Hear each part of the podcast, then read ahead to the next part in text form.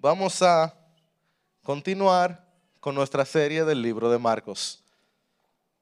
Aunque estamos en un lugar diferente, este es el mismo pueblo de Dios, es la misma iglesia, estamos bajo la misma palabra de Dios, tenemos el mismo Espíritu de Dios y tenemos la misma bandera que es la cruz de Jesús. Esa es nuestra bandera, ese es nuestro mensaje, hacia allá es que vamos. Y hoy tenemos un pasaje que es demasiado especial. Yo les voy a admitir desde el inicio que yo sé, lo sé, no me cabe duda, que yo no voy a poder más que como que arañar un poquito de la superficie del pasaje que tenemos hoy delante. Se los prometo, yo lo sé. Así que cuando alguien diga, Jairo, tú no dijiste tal cosa, yo le voy a decir, sí, yo sé. Perdóname, que yo no, no le llego, estoy muy chiquito, estoy muy muchacho, me falta mucho. Porque mira, Cristo viene, los que son de piedra, muchos de ustedes tienen tiempo ya aquí en piedra angular, tienen tiempo, la iglesia tiene un año, son veteranos en piedra angular. Los que son de piedra saben ya que Cristo cambió el juego hace un par de domingos. En Marcos capítulo 8, cuando Él dice, sí, yo soy el Cristo, sí, ese soy yo. Él les dice, yo voy camino a Jerusalén a morir. Y entonces, el sermón de la semana pasada, en el pasaje que vimos la semana pasada, Él dice, todo el que quiere seguirme, tiene que morir también. Yo ando en una procesión donde los requisitos para seguirme, si alguien quiere venir conmigo, si alguien quiere ser mi discípulo, tiene que negarse a sí mismo, tomar su cruz, es decir, toma una silla eléctrica y póngasela de mochila y entonces seguirme. ¿Qué oferta? Excepto que Cristo dice entonces que de nada sirve ganarse el mundo entero y perder su alma. Es decir, que tú puedes conseguirlo todo el mundo entero y eso no es suficiente para ganar tu vida. Que tu vida es más valiosa que el planeta. Y por eso Él te hace la oferta de, mira, yo te doy algo mejor que tu vida, yo te doy la mía. Y es entonces que nos encontramos con este pasaje. Vamos a Marcos capítulo 9. Veremos los versículos 1 al 9. Yo he titulado este sermón Subiendo al Monte de la Gloria. Y esta es la palabra de Dios. Estamos en la página 1029. ¿Lo tienen? Pueden decirme sí, pueden ponerse evangélico y decirme amén, como ustedes quieran. ¿La tienen? Sí, amén, ok, muy bien. Oigan esto, palabra de Dios, qué regalo de Dios para nosotros. Y Jesús les decía, en verdad les digo que hay algunos de los que están aquí que no probarán la muerte hasta que vean el reino de Dios después de que haya venido con poder. Seis días después Jesús tomó con él a Pedro, a Jacobo y a Juan y los llevó a ellos solos a un monte alto y se transfiguró delante de ellos. Sus vestiduras se volvieron resplandecientes, muy blancas, tal como ningún lavandero sobre la tierra las puede blanquear. Y se les apareció Elías junto con Moisés y estaban hablando con Jesús. Entonces, Pedro dijo a Jesús, Rabí, bueno es que estemos aquí. Hagamos tres enramadas, una para ti, otra para Moisés y otra para Elías. Porque él no sabía qué decir, pues estaban aterrados. Entonces se formó una nube que los cubrió y una voz salió de la nube. Este es mi Hijo amado, oigan a él. Y enseguida miraron en derredor, pero ya no vieron a nadie con ellos, sino a Jesús solo. Cuando bajaban del monte, Jesús les ordenó que no contaran a nadie lo que habían visto, hasta que el Hijo del Hombre resucitara entre los muertos. Que el Señor bendiga su palabra. Dios, este es tu pueblo. Queremos bendecirte y para eso te necesitamos. Así que por favor acompáñanos. Muéstranos el rostro del Hijo. Y guárdanos detrás de la cruz para en vez de tenerte terror, podamos sentir tu amor. Porque oramos en su nombre, no en el nuestro. Ayúdanos, Señor. Ok a mí me sorprende bastante lo rápido que pasa el tiempo y quizás algunos de ustedes se van a enterar de eso por primera vez. Quizá algunos de ustedes ya lo saben. ¿Tú puedes creer que una persona que nació en el 2001 tiene 22 años? Hagan la matemática. ¿Tú puedes creer eso? Sí, tío, sé, tú naciste como en el 2000, ¿tú entiendes? Pero, o sea, yo pienso en alguien que nació después del 2000 y siento que como un, niño de 5 o 6 años. Pero alguien que nació en el 2001, o sea, alguien que no sabe lo que fue la, la crisis del I2K, que no vio el especial de Cristina, de la crisis del I2K, ¿puede hoy estarse graduando de la universidad? ¿Tú puedes creer eso? Nada más a mí me sorprende eso, yo no puedo creerlo. Alguien que no sabe quién es Cristina puede, puede haberse graduado de la universidad. O sea, yo pienso que en verdad hasta yo me estoy poniendo viejo. No se ría, pastor, usted sabe que... O sea, y no lo digo nada más por mis rodillas, que ya como que a veces no funcionan igual. Pero, ¿quién sabe si ya yo pasé mi pico? El momento en que uno está en su pico. Ese momento que uno puede que comerse un chicharrón en la noche y a las 6 de la mañana levantarse a orar y no hay ningún problema. Uno, yo, no, yo no sé cuándo es ese pico. Según el internet, los hombres están en ese pico a los 25 años. Aunque algunos, que probablemente tienen más de 25, dicen que a los 30 años, que se amén, dice mi hermano allá. Yo estoy seguro que hay dos otras que dicen, no, ahora que yo estoy en mi pico. Ahora que yo estoy en mi mejor momento. Si los jóvenes supieran y los viejos pudieran, ¿verdad? Entonces yo te hago esta pregunta. ¿Cuál fue el pico de Jesús? O sea, ¿cuándo estaba Jesús en su mejor momento? El momento donde él estaba en su apogeo, que él estaba en su momento de más poder. O sea, ¿fue acaso antes de la encarnación? Cuando lo adoraban los ángeles. O quizás fue acaso cuando tenía 12 años y él estaba dando cátedra a los que eran más grandes que él. ¿Acaso fue el momento cuando él iba caminando y los demonios gritaban porque él estaba cerca? Y los ciegos veían y los mudos hablaban. ¿Acaso el pico de Jesús fue cuando él iba entrando a Jerusalén y las multitudes gritaban, Osana, Osana, ahí a sus 33? Quizás fue acaso mientras le escupían y él estaba muriendo en el madero. ¿Cuál fue el pico del rey Jesús? El momento máximo de nuestro Salvador. Está difícil eso, ¿no?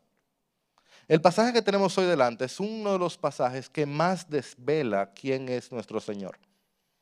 Más nos muestra su persona. Ya Él nos mostró su misión, ahora nos muestra su persona. Así que yo quiero darte nuestra hoja de ruta. No sé si lo, creo que lo podemos poner en pantalla, sí. Nuestra hoja de ruta que vamos a ver hoy, tres paradas. Primero vamos a ver un entorno transformado, luego una compañía distinguida y entonces un motivo inesperado. Sí. Y esta es nuestra idea central. Llévense esto conmigo. Dios revela su gloria para que contemplemos cuán precioso es Jesús de Nazaret. Dios revela su gloria para que contemplemos cuán precioso es Jesús de Nazaret. ¿Están listos? Ok, wow. Ah, ya están listos, de verdad. Veamos entonces un entorno transformado y nuestro pasaje empieza con un versículo que nos va a poner en sintonía. Dice, versículo 1, Cristo hablando, algunos de los que están aquí no probarán la muerte hasta que vean el reino de Dios después de que haya venido con poder. Y con esto resulta evidente de que Marcos nos está apuntando a lo que va a pasar. Y este es uno de los eventos más narrados, más tratados, de los que más se habla en la historia de la iglesia. ¿Cómo se le llama este evento? La, la transfiguración. Hay obras, artes, sermones, de todo se habla de este evento. Y está claro que Marcos está presentando a Cristo. Hablando de este evento, claramente dice, algunos de los que están aquí no probarán la muerte. ¿Cuáles son estos algunos? Pedro, Jacobo y Juan, que acompañan a Jesús a subir a la nube, viendo el reino de Dios viniendo con poder, Cristo transfigurado, hablando con Moisés y Elías, rodeados de una nube de gloria. Y es tan interesante que los discípulos han vivido de todo ya. Esto es Marcos capítulo 9. Ellos han visto de todo. Y en este momento ellos no estaban listos para eso. O sea, es como, como tú tengas un viaje que tú has disfrutado y has disfrutado y has disfrutado y luego te encuentras con algo que tú dices, pero ¿y cómo va a ser? Todavía hay más. Todavía hay más. El versículo 2 y 3 describe qué es este más. Leanlo otra vez conmigo. Recuérdate que Marcos es breve pero tupido. Es corto pero sabroso, no te deja ver muchos detalles, pero en esos detalles casi cada palabra está cargada de significado. Dice seis días después, Jesús toma con él a Pedro, Jacobo y Juan y los lleva a ellos solos a un monte alto. Se transfiguró delante de ellos, sus vestiduras se volvieron como resplandecientes. Eso es tan importante, lo vamos a ver ahora. Muy blancas como ningún lavandero sobre la tierra las puede blanquear. Y vamos por parte. Primero observa el lugar. Esto ocurre en un monte alto. Y hasta ahora en Marcos los montes han sido lugares donde, ¿sabes que yo nunca pregunté, ¿yo me puedo mover? Sí, no hay problema. ¿Hasta dónde? ¿Hasta aquí? ¡Wow! Oye, pero está bueno este lugar. Antes yo no podía hacer hasta aquí. Bien. Ok. Perdón, no nos dio tiempo a probar esa parte. ¿Y de aquel lado también? Excelente. Entonces, los montes hasta ahora eran un lugar donde Cristo se iba a solas para orar. Siempre Cristo se iba a un monte, y todos ustedes lo han visto ya en Marcos. Había un grupo de personas, Cristo se iba solas a un monte a orar. Eso no es lo que pasa aquí, ¿cierto?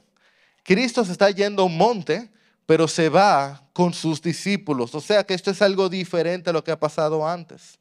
Ahora, los montes altos son algo muy común en la Biblia, principalmente en el Antiguo Testamento. Si tú tienes tiempo siendo evangélico o leyendo tu Biblia, ¿qué pasaba en los montes altos? Me están haciendo quedar mal. Y lo evangélico aquí.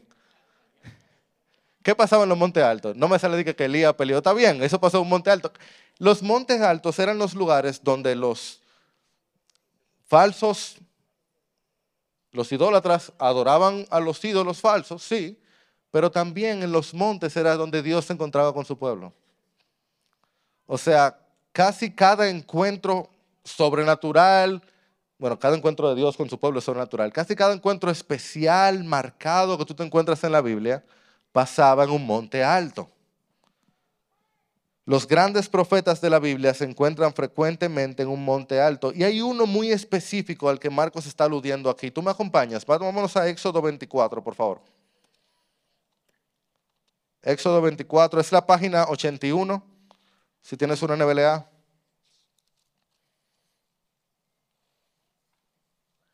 Dime si lo tienes. Éxodo es el segundo libro de la Biblia, si estás buscando, página 81. Marcos está aludiendo a este, ya lo van a ver por qué. Dice el versículo 15 y 16. Entonces, Moisés subió al monte y ¿qué sucedió? La nube cubrió al monte y la gloria del Señor reposó sobre el monte Sinaí y la nube lo cubrió. ¿Por cuánto tiempo? Al séptimo día Dios llamó a Moisés de en medio de la nube. se sube Moisés, la nube cubre seis días. Marcos está aludiendo a esto. Todo buen judío, todo buen judío, perdón, va a saber a qué está refiriéndose esta historia. Y de hecho, Marcos lo que está como haciéndote rima con lo que ha ocurrido antes. Y no solo eso, si tú conoces más de esta historia de Moisés con Dios, los encuentros de Moisés con Dios terminaban con que Moisés terminaba con la cara como resplandeciente. Moisés terminaba siempre con la cara resplandeciente. Cuando él se encontraba con Dios, él salía con el rostro brillando a tal punto, Éxodo 34 en adelante lo narra, que él tenía que ponerse un velo en la cara, dice el texto, porque el pueblo de Israel estaba aterrado. El pueblo de Israel tenía demasiado miedo de que Moisés había estado con Dios. de que Moisés había hablado con Dios. Y aquellos encuentros solamente eran un eco de este encuentro que estamos viendo ahora. Porque ahora en el Monte Alto tenemos a un hombre que no solo su rostro brilla de fuera, dice el versículo 3, ¿pueden volver conmigo allá? ¿Qué página era? Mil algo. Mil veintiocho. Versículo 3 dice, versículo 4, esa es la mil veintinueve ya, que sus vestiduras se volvieron resplandecientes, muy blancas. O sea, no es que su rostro está brillando porque él habló con Dios, es que él está brillando y hace que las vestiduras resplandezcan. ¿Lo ven? No es de afuera el brillo, es de adentro. Es que lo que ha sucedido en Jesús en la transfiguración es que su parte externa ahora es congruente con lo que él es internamente se ha desvelado la persona de Jesús la transformación física se ha hecho coherente con la persona que Él es. De hecho, los demás evangelios, Marcos no lo hace en su brevedad, los demás evangelios apuntan a que el rostro de Jesús brillaba, pero no como Moisés, dice que brillaba como el sol.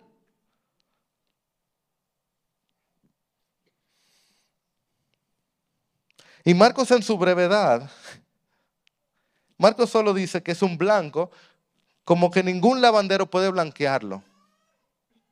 Y con eso te apunta a que eso no fue nada externo, a que no fue un grupo de gente que le echaron cloro y trataron que no hay forma. Es imposible humanamente llegar a ese color. Pero ¿por qué blanco? Es que blanco es el color absoluto. Blanco no es la ausencia de color, es la presencia de todos. Blanco es la claridad máxima sin ninguna oscuridad. De hecho, yo leía, no hagan lo que yo, yo duré como 15 minutos leyendo sobre el blanco, o háganlo, me quedé maravillado. Nosotros percibimos el blanco por una luz intensa que posee todas las longitudes de onda que se pueden ver. Y lo que tuvieron en APEC diseño están, ay, sí, yo recuerdo eso. Todas las longitudes de onda, de color, están presentes en el blanco. O sea, es decir, el blanco es el reflejo mismo de la luz.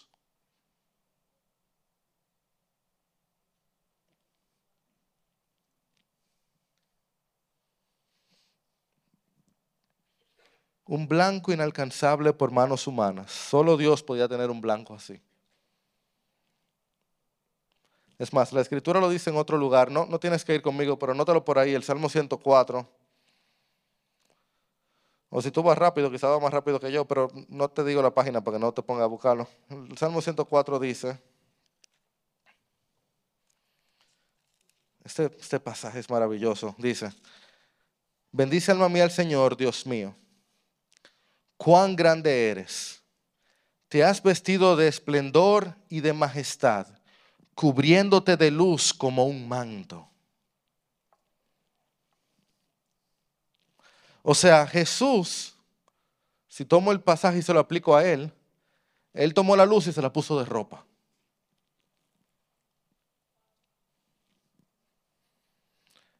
Pero no fue nada externo, es su esencia que se está mostrando.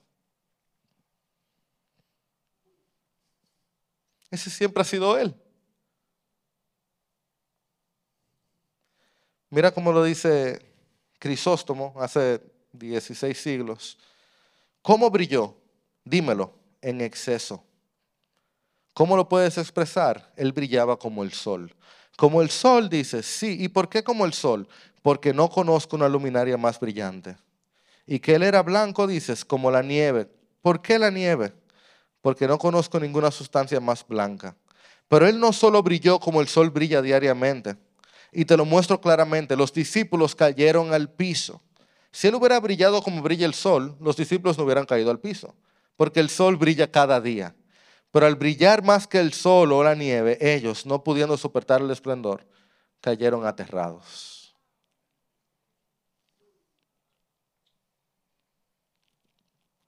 solo recuerda que él no hizo nada especial más que mostrar quién él era. Ese es nuestro Señor. Podemos ver la compañía con la que él andaba. Dice, dice el pasaje que él andaba, para empezar, con Moisés y Elías. Y estos dos nombres, bendito sea el nombre del Señor, perdón, bendito sea tu nombre, Señor. Pero esos dos nombres, Moisés y Elías, los hemos visto varias veces al lado de Jesús, ¿recuerdan? Marcos nos ha hablado varias veces de Moisés y Elías, son como una compañía común de él. Eh, son los, dos de los hombres más grandes de la historia, son dos de los hombres más mencionados en el mundo de Israel en este momento. Elías fue el hombre que fue llevado directamente al cielo, ¿recuerdan? Segunda de Reyes habla de eso. Y Moisés es el hombre sin tumba, cuyo cuerpo no fue encontrado, que luego Judas nos dice que el arcángel Miguel peleaba por su cuerpo. Hay todo este, este, este deseo, ese picor de saber quiénes son esta gente. Y en la mente de la gente estas dos personas son muy especiales, pero también son verdaderamente especiales.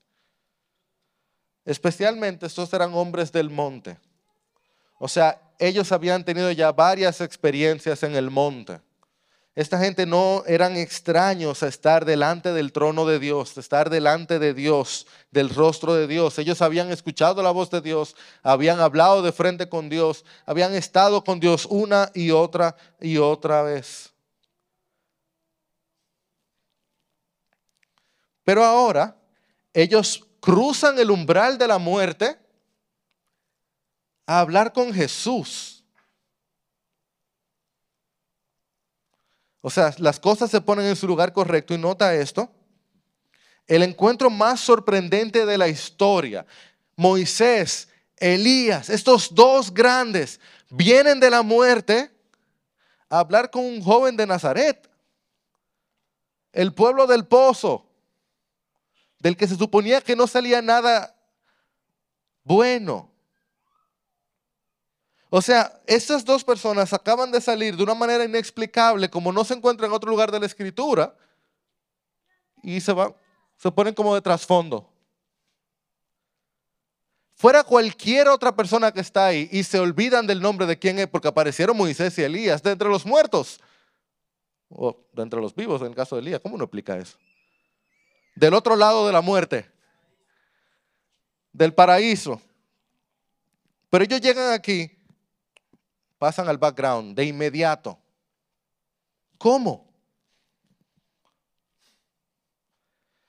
Este hombre que vino de Nazaret en compañía de Pedro, Jacobo y Juan. Oye, oye, ¿alguno de ustedes, quiénes tienen más de seis meses en piedra? Levántame la mano para saber. Ok, un grupito. ¿Ustedes recuerdan quiénes son Pedro, Jacobo y Juan? Esta gente no son la gran cosa, son un grupo de pecadores, con ese y sin ese. O sea, no es como que Jesús viene y viene con un grupo de gente. O sea, si por lo menos hubiera sido Pablo, que era ciudadano romano, que venía de familia, que entrenó bajo Gamaliel. Pero Pedro, Jacobo y Juan, lo más que Jacobo y Juan tenían era que eran hijas de Don Cebedeo. Eso era como. Y lo que terminan siendo los hijos del trueno. Y Pedro.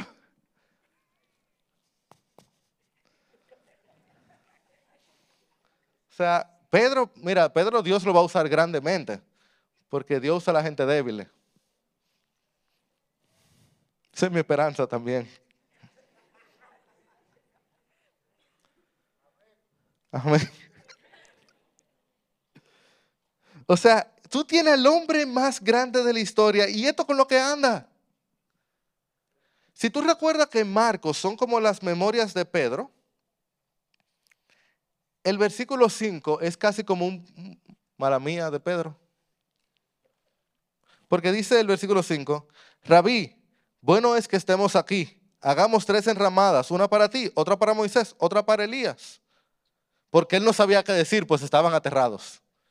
Es como, Marco, escribe ahí que yo no sabía lo que estaba diciendo, porque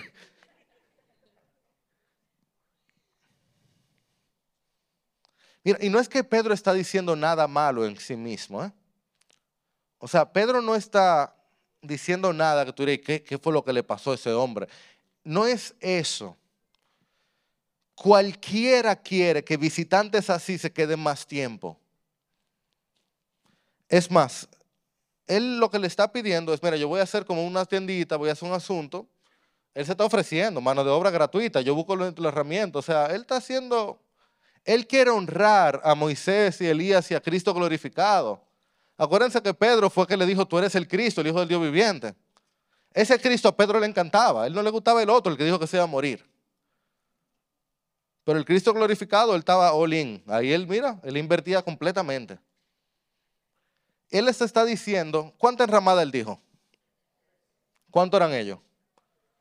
Ellos eran seis. Él está diciendo, nosotros mismos afuera.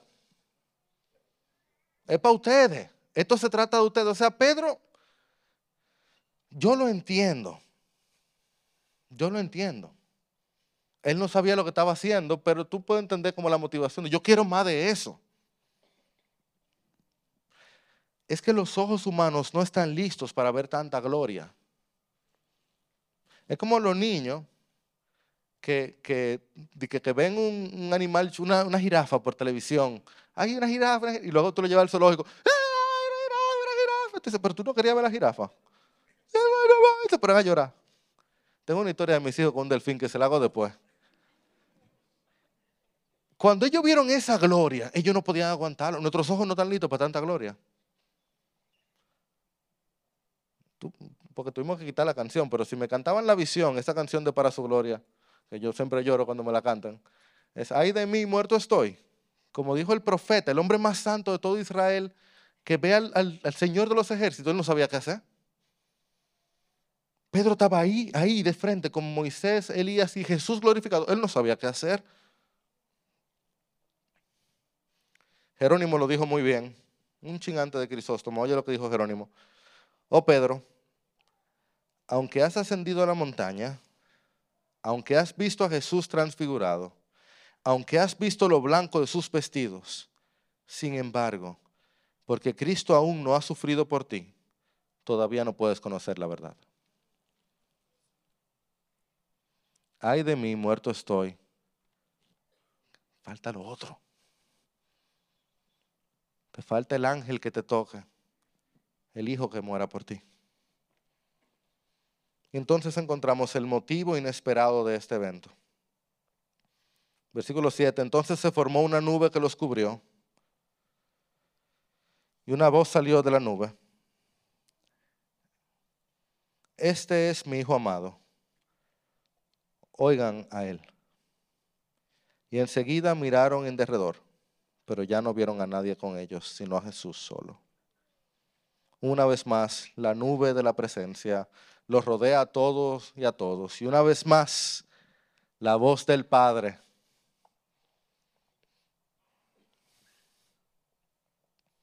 Moisés y Elías son grandes profetas, de los más grandes profetas de la historia. Nadie le interesa lo que ellos tienen que decir cuando Dios mismo está presente. Porque ellos son hombres que hablan de parte de Dios, pero Dios está hablando directamente aquí. ¿Y qué dice Dios? Oigan a Jesús. Yo amo a Jesús, oigan a Jesús. ¿Lo notaste? Yo amo a Jesús, oigan a Jesús. Sí, sí, el que todo el mundo está juzgando. El que ni su pueblo recibió. El que su madre y sus hermanos pensan que está loco. El que anunció que va a ser crucificado que va a resucitar y que les mandó a ustedes a negarse a sí mismo y morir, yo a él lo amo, óiganlo a él.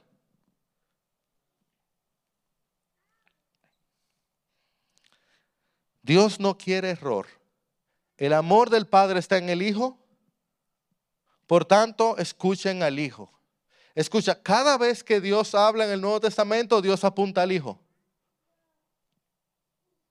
Cada vez que Dios habla en el Nuevo Testamento, el Padre apunta al Hijo. ¿O es el Hijo hablando? Arceus Pro lo dijo muy bien. Si Dios fuera a abrir los cielos para hablar audiblemente esta mañana, ¿sabes lo que diría? Escucha a mi hijo. Si una voz viene del cielo y habla, ¿sabes lo que dirían? Escucha a mi hijo. Yo amo a mi hijo, escucha a mi hijo. Oye a mi hijo, escucha a mi hijo. Dios, habiendo hablado de muchas maneras y de muchas formas, ahora nos está hablando a través del Hijo. Pedro, Pedro quiere hacer tabernáculos. Él, él, quiere buscar una manera de que Dios habite en medio de nosotros. Y él dice, mira, ahí está Moisés, ahí está Elías, Jesús, mira, Jesús glorificado. Y Dios le está diciendo, pero tú tienes, tú tienes, mi presencia está aquí hace rato. ¿Tú tienes cuánto tiempo andando con Jesús? Óyelo a Él. Pedro, pero Él te acaba de decir hace seis días, Él va a morir. Óyelo. Ese es mi hijo amado. Ah, a María no le encontraron lugar. Sí, sí, ese es mi hijo amado. Mientras él estaba jugando con Santiago y con Judas y con sus... Ese es mi hijo amado. Cuando él se sentaba en la sinagoga a escuchar a los rabíes, ese es mi hijo amado. Y mientras los fariseos lo cuestionaban y los principales lo rechazaban, y cuando Herodes lo acusaba, ese es mi hijo amado. Y mientras él vertía su sangre por quienes lo odiaban y lo acusaban y lo mentían contra él, ese es mi hijo amado. Y cada vez que él habla, cada verdad que él dice, cada demonio que él saca, cada verdad incómoda, cada mandato que nos confronta, a él, óiganlo. Cada vez que nos encontramos con algo aquí que tú dices, oye, pero ¿cómo yo voy a hacer eso? A Él, óiganlo. Cada vez que tú dices, pero es que yo no, no me gusta eso, a Él, óiganlo. Porque no hay otro lugar para encontrar salvación ni vida eterna. Ese es mi Hijo amado. A Él, óiganlo el único que puede salvar esta generación, el único que tiene palabras de vida eterna, el único que puede juzgar a toda nación, aquel que no tiene igual en la tierra. Jesús de Nazaret es mi Hijo amado, escúchenlo a Él. Y esa voz dice hoy, escúchalo a Él. Iglesia, Jesús es el Hijo amado. Lo vamos a escuchar.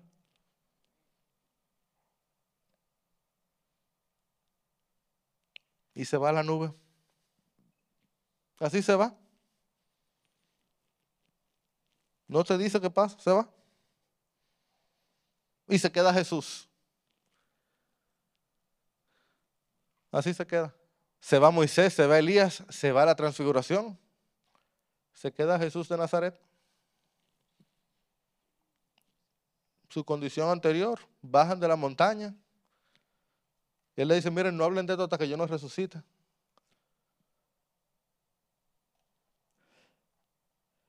Yo imagino a Pedro y los demás pensando, pero, pero dame más de eso.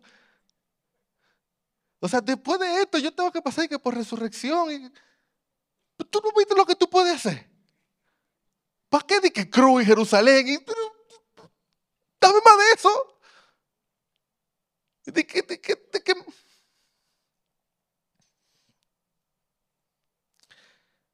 Yo te voy a decir algo. La transfiguración, el subir al monte, deja claro que Jesús no necesitaba pasar por la cruz para recibir toda gloria.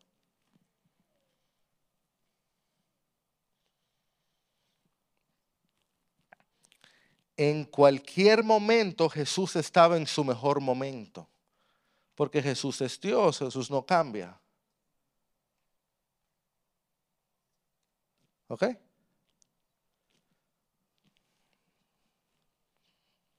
Jesús no perdió su gloria, Él veló su gloria para poder caminar con nosotros y que no estuviéramos aterrados. Si Jesús estuviera siempre mostrando quién Él era, nadie pudiera caminar con Él. Todo el mundo estuviera postrado en el piso adorándolo o corriendo como los demonios. Él veló su gloria. Él no perdió su gloria. Así Él pudo habitar entre nosotros y no fuimos consumidos por su santidad. Esa es su compasión. Ese es su amor. Jesús siempre está en su mejor momento. Jesús se despojó de sí mismo para poder llegar a Jerusalén. Porque Jesús no necesitaba pasar por la cruz para recibir toda gloria, pero nosotros sí.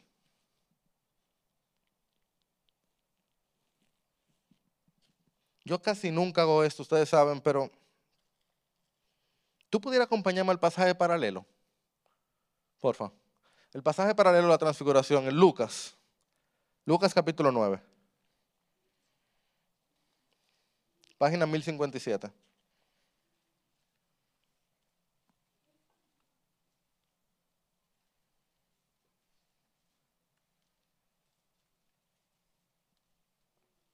Esto es Jesús exaltado, develado, en gloria, para que lo veamos como Él es, que se entienda su grandeza, su poder. Y por primera vez en la tierra, por primera vez en su existencia, hay dos personas que no es que le llegan, porque nadie llega a su nivel, pero tiene dos acompañantes. O sea, Moisés y Elías son mejor compañía que Jacob y Juan, tú sabes. No es que son de que, no es que, llegó el Dream Team, no es eso. O sea, la compañía real de Jesús es el Padre y el Espíritu, pero hay algo. Moisés y Elías. ¿Y de qué habla un grupo así? Porque Marco lo dice, que estaban hablando. ¿De qué habla una trifecta como Jesús, Moisés y Elías. Te aseguro que no es de pelota. ¿De qué hablan? Y en gloria. Lucas y Mateo te dejan ver que Moisés y Elías también estaban en gloria. Léete el versículo 30 conmigo. Y de repente, dos hombres hablaban con él, los cuales eran Moisés y Elías. Bendito es el nombre del Señor. Quienes apareciendo en gloria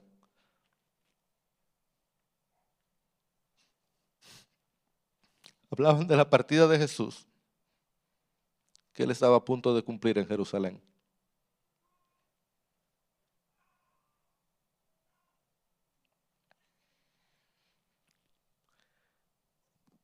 Jesús en su mejor momento, con la mejor compañía, Él está hablando de su crucifixión.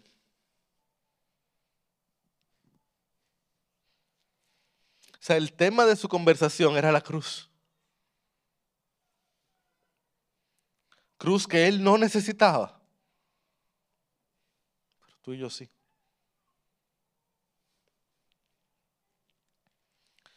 Donde él nos iba a despojar de su gloria. Él se lo dice a Pedro, Pedro deja eso, yo puedo enviar cuántos ángeles y resuelvo este problema. Pero él sí se despoja de su sangre y de sus ropas. El mismo Dios que tiene unas ropas resplandecientes termina desnudo en una cruz. Desnudo, desangrado, muerto de sed. Y se despoja de su vida para darnos salvación. A gente que no merece subir al monte al único monte que alguien como yo merece subir al monte Calvario y Él subió por mí. Ese es nuestro bendito Jesús, ese es nuestro Dios y Salvador, ese es el Hijo amado y a Él yo lo quiero escuchar, a más nadie, bendito sea el nombre del Salvador. Señor Jesús, bendito sea tu nombre, este aplauso es para ti, esta vida es para ti. Si tú me mandas a morir para mí, claro que sí, tú lo hiciste primero, Señor. Tú lo hiciste primero. Nosotros te cantamos que recibieras toda la gloria y toda la honra porque tú eres el precioso Hijo de Dios. Ese eres tú. Señor, no hay nadie como tú. En esta tarde ya, en este día, nosotros nos comprometemos. Aquellos que te conocemos nos comprometemos a poner tu palabra, tu voz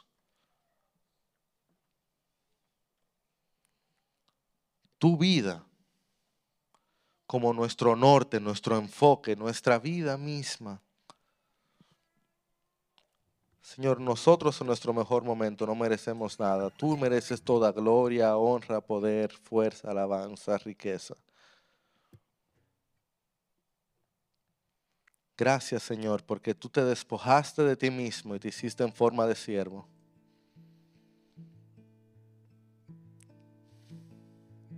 Esta iglesia te agradece y te bendice. Y si este eres tuyo, te pido que te pongas de pie. Esta iglesia te exalta, Señor. Te canta. Esta iglesia vive para ti. Bendito sea tu nombre, Jesús.